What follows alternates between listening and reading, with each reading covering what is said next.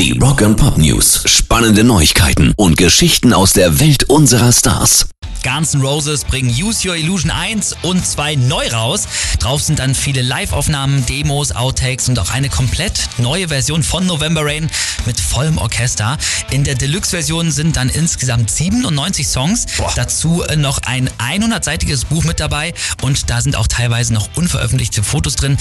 Allerdings, und das ist echt happig, finde ich, kostet, das Schätzchen kostet gleich mal 500 deftige Euro und das ist ganz schön viel, oder? Ja. Die Neuauflage kommt morgen in den Handel. Rock and Pop News. Und ich habe ja immer noch auf eine Reunion von Journey mit ihrem Ex-Sänger Steve Perry gehofft. Ich habe nie aufgehört zu hoffen. Aber das rückt jetzt in noch weitere Ferne, denn Steve Perry hat seine Ex-Kollegen Neil Schon und Jonathan Kane verklagt, weil sie Songs von ihm für Marketingzwecke genutzt haben, ohne zu fragen. Jetzt will er ein Stück vom Kuchen ab und so eine Klage ist ja einer Wiedervereinigung jetzt nicht so wirklich förderlich, leider. Rock and Pop News. Und heute wird Liam Gallagher von Oasis 50.